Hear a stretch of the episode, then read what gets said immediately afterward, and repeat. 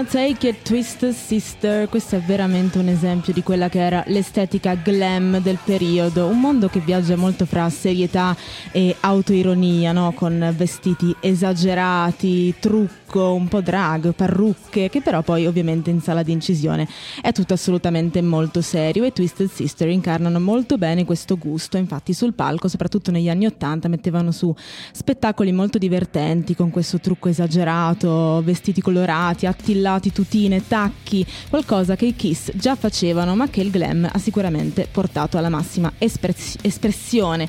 Diciamo che è un hard rock molto cafone, molto tamarro nel senso più positivo del termine. Tra l'altro il video di We're Not Gonna Take It è molto divertente perché c'è questa, diciamo, questa famiglia conservatrice con il classico padre patriarca che ha questa educazione un po' militaresca sui figli no? e se, se la prende con il figlio metallaro che ascolta la musica del diavolo e addirittura suona la chitarra, mamma mia.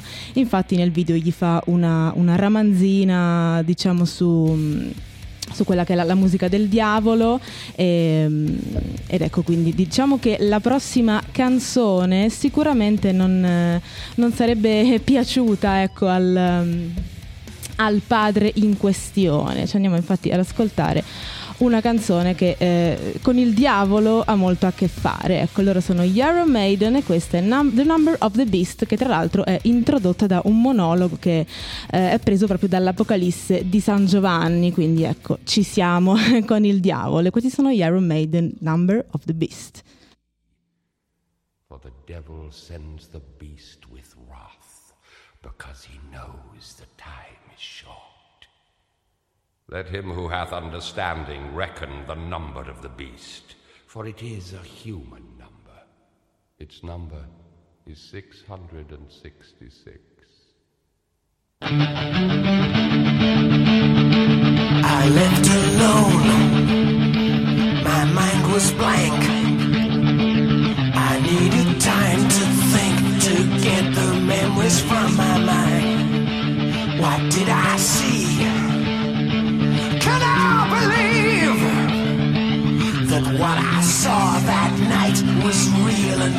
Just fantasy?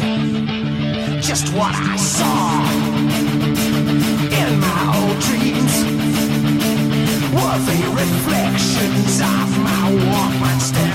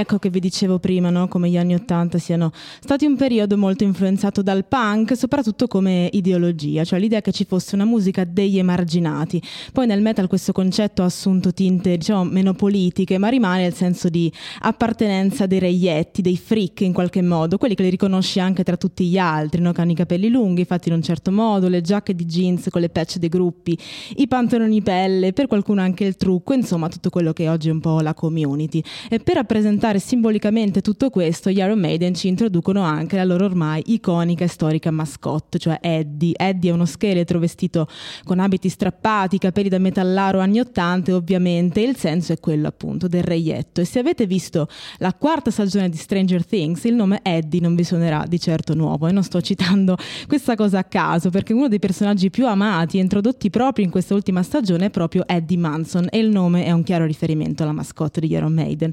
E proprio Eddie incarna esattamente quello di cui parlavamo prima, cioè un metallaro negli anni Ottanta, quindi un reietto, un freak, uno che tendenzialmente a scuola viene considerato non solo sfigato, ma anche addirittura cattivo. Ovviamente non è così e la serie ce lo spiega bene. Eddie è un bellissimo personaggio, molto positivo e questo è anche il motivo per cui ci è piaciuto tanto a tutti quanti ed è proprio un omaggio a quel tipo di, di immaginario lì nato proprio negli anni Ottanta. E parlando di emarginati, gli anni Ottanta sono anche un periodo in cui cominciano a sorgere sottogeneri come se non ci fosse un domani. Anche la prima ondata del black metal, molto influenzato dal punk, questa volta anche musicalmente, infatti sentirete batterie veloci, chitarre, voci molto sporche, diciamo eh, registrazioni anche che suonano male, perché era proprio questo il punto, no? E fra i pionieri di questa prima ondata c'erano anche loro, i Venom, che hanno fatto veramente scuola. Il pezzo che andiamo a sentire si chiama proprio Black Metal, eh, che viene dall'album che si chiama a sua volta Black Metal e che ha dato anche un po'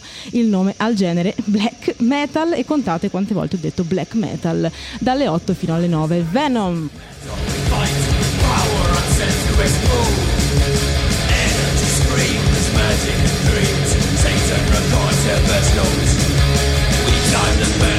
Chaos in hell, wrestled from medium's pure Fast steel,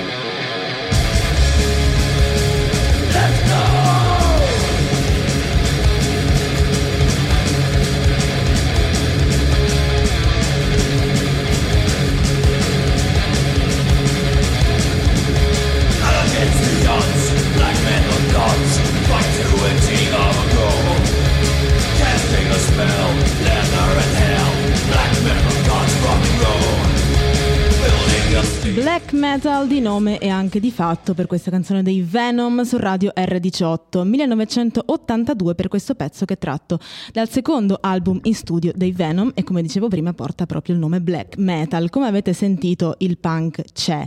Ci sono, non ci sono virtuosismi è tutto molto distorto molto crudo grezzo sporco molto punk mi verrebbe da dire no? Il black si fonda un po' su questi principi. Poi alcune delle band più iconiche diciamo anche proprio a livello di immagine di come oggi pensiamo al black metal arriveranno dopo, tra la fine degli anni 80 e gli anni 90 e ne parleremo meglio nelle prossime puntate, però gruppi come non solo i Venom, ma anche i Battery, Celtic Frost, eccetera, hanno fatto proprio da spartiacque. E il black è sempre stato un genere tra l'altro molto europeo, cioè gli stessi Venom sono inglesi, ma poi la grande maggioranza delle band black anche successive saranno dell'Europa del Nord, la Scandinavia, la Norvegia in particolare, ma anche la Danimarca, la Svizzera, insomma proprio come il punk è una cosa che appartiene più a noi europei piuttosto che agli americani, ecco. E il black proprio perché dal punk prende anche la voglia di provocazione molto estremo, ovviamente anche come estetica, eh, da ciò che succede sul palco fino ai testi delle canzoni. E qui il discorso diventa anche un po' controverso, perché poi ognuno ha la sua opinione su questo, ma ogni tanto può essere difficile capire se si tratti di puro atto, di scena, di spettacolo, oppure se ci si crede magari davvero a quello che si dice. Fatevi la vostra opinione, nel frattempo ci ascoltiamo qualcosa di un po' diverso, perché se in Europa eh, succedeva questo, insomma c'era questa grande ondata di metallo anni 80, ovviamente questo ha investito anche paesi più lontani, ad esempio il Giappone. Negli anni 80 in Giappone, sulla scia dell'ondata heavy metal, nasce un movimento affine, ma che è in realtà molto specificatamente giapponese, che è il Visual Kei, e loro sono tra i fondatori, i pionieri, sono gli X Japan e questa è Sadistic, Sadistic Desire.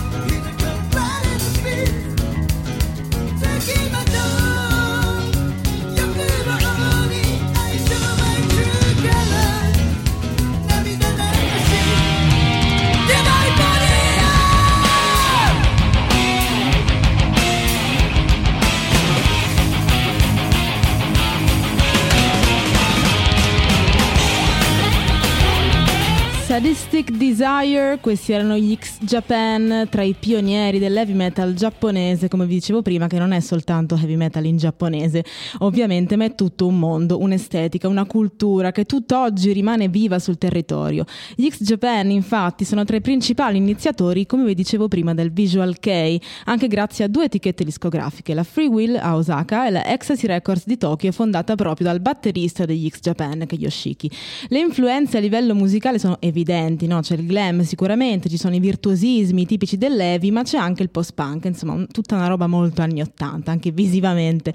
Ma ben presto il visual kei, che in realtà altro non vuol dire che stile visivo, ha smesso di avere una connotazione musicale specifica, no? è diventata un'importante sottocultura in Giappone. Infatti nella categoria rientrano gruppi molto diversi tra loro a livello musicale, no?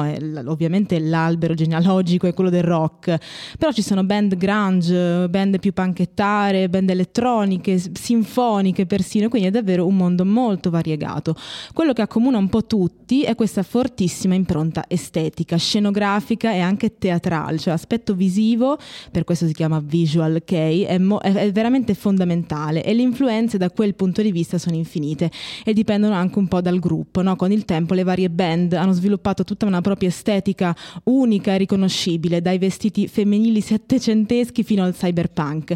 Questo è un ambito molto figo e molto interessante che insomma meriterebbe un'ora intera, una puntata intera e non escludo che accadrà, ma per il momento torniamo negli Stati Uniti, torniamo in Occidente e andiamo a trovare qualcuno che con l'estetica ci ha sempre saputo fare, ma pure con la musica. Alice Cooper, questa è Poison.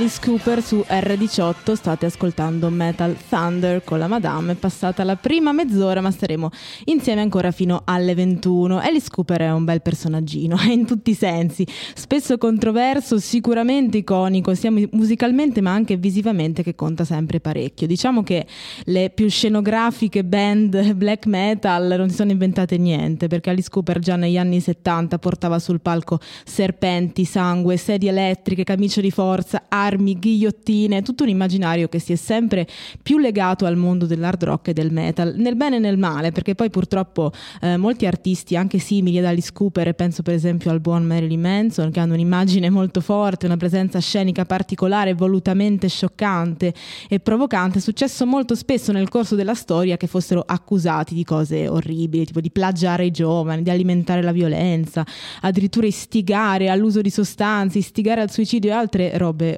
orrende. Naturalmente personaggi come Cooper, ma pure come Marilyn Manson ci giocano parecchio su questa cosa e ci sta, ci sta. Dicevano i Rolling Stones, uh, it's only rock and roll, but I like it, quindi ci sta. E ci piace, ci piace anche a noi. Judas Priest, Breaking the Law.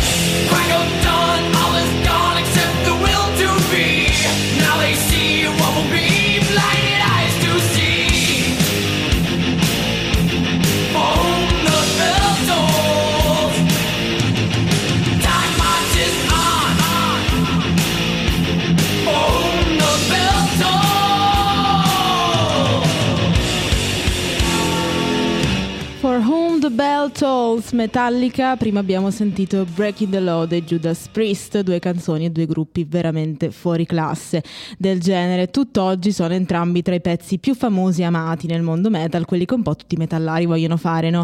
Appena iniziano a suonare uno strumento, sono quelle canzoni da cui devi passare per forza, se no non puoi andare avanti. Breaking the Law viene da British Steel, il sesto album in studio dei Judas Priest del 1980, è un disco molto meno hard, eh, molto più metal rispetto agli altri dei Judas Priest e questa Breaking the Law è forse, insieme a Painkiller del 1990, quel dieci anni dopo, una delle canzoni più conosciute, ha uno dei riff più riconoscibili ed efficaci. Poi Metallica con For Whom the Bell Tolls, per chi suona la campana, 1984 dall'album Ride the Lightning, uno dei più iconici della band. Sui Metallica cosa c'è da aggiungere? C'è oltre 100 milioni di dischi venduti, un ultimo album uscito il 14 aprile 2023, 72, 72 Seasons, e sono ancora nel corso di un tour mondiale che proseguirà anche per tutto il 2024 fino a settembre 2024, quindi veramente un tour de force per l'appunto. E negli anni 80, come dicevamo, l'hard rock e il metal hanno preso tinte di vario genere, no? eh, del resto eh, gli anni 80 sono i decenni del postmodernismo, quindi del rendersi conto che ormai era stato già fatto tutto e che ormai non c'era più nulla da inventare e che quello che piuttosto si poteva fare era mescolare per creare poi di conseguenza, per forza di cose, qualcosa di nuovo. Ecco che anche l'hard rock si è spesso contaminato con quelle che erano le sonorità del periodo. Ora infatti arriva una canzone parecchio anni 80, per certi versi super pop, ma che viene da un gruppo assolutamente heavy metal. Questo è Jump, loro sono i Van Halen.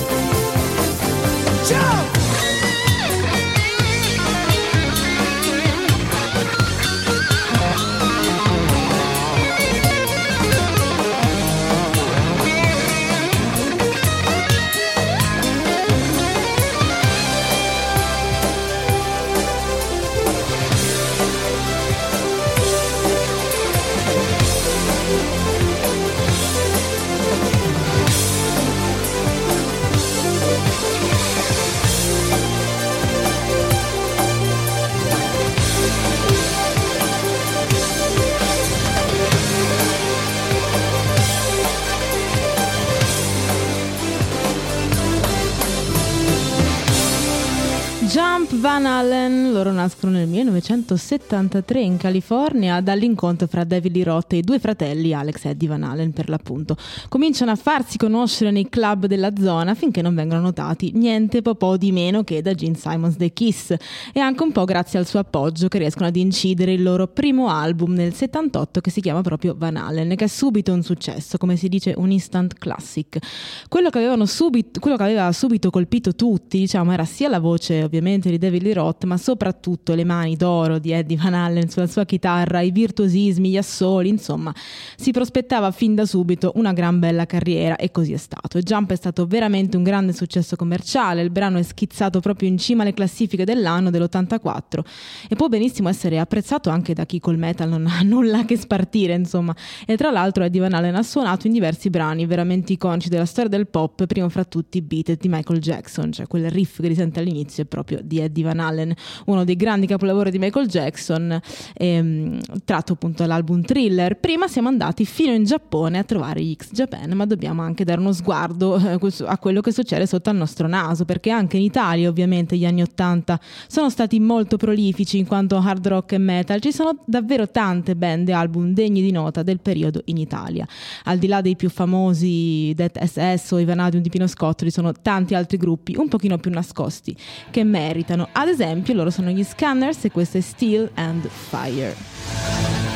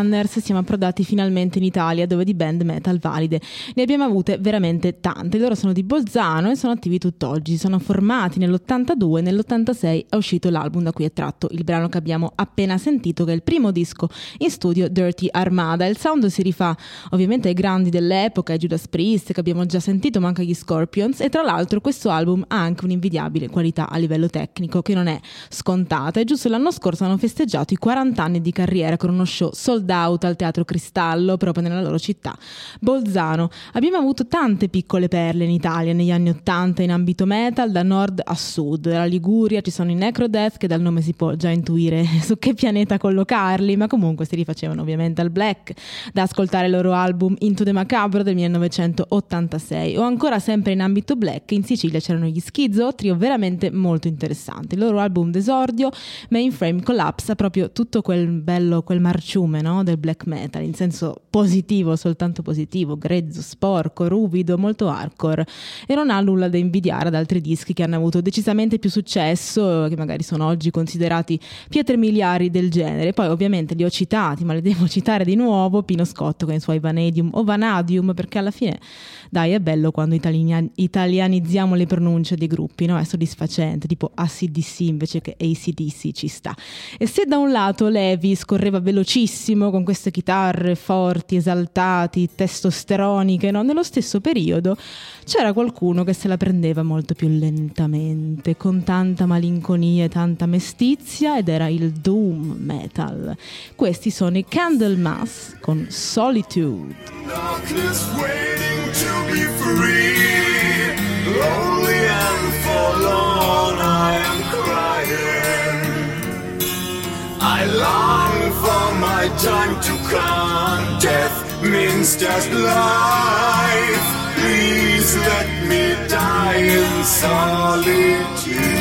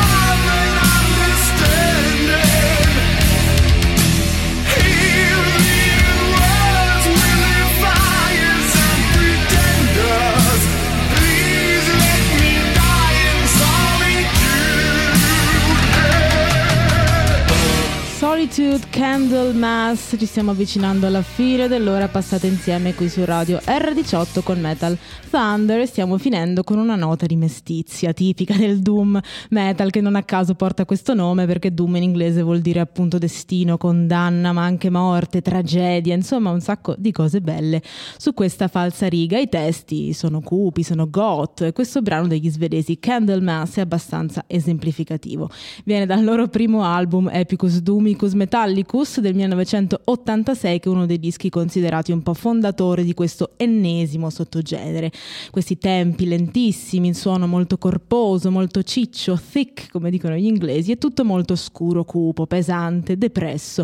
Poi nel corso degli anni prenderà tinte diverse, si svilupperà ancora di più negli anni 90, si intersecherà con il gothic e altre correnti e culture che vedremo nelle prossime puntate. Non è l'unico ovviamente filone più dark, più oscuro del metal, ce ne sono molti altri come lo stoner, lo sludge e lo stesso black. Ma ci ritiriamo un po' sul morale, finendo questa puntata con un tocco di mainstream che ri- ci ritiriamo sul morale appunto. Questa è una bella dimostrazione di come anche l'hard rock può diventare un trend su TikTok che fondamentalmente niente è veramente troppo pop. Io vi saluto caramente, vi do appuntamento alla prossima puntata sempre martedì, sempre dalle 20 alle 21 e vi lascio con i cari vecchi Ghost Mary on a Cross. Ciao!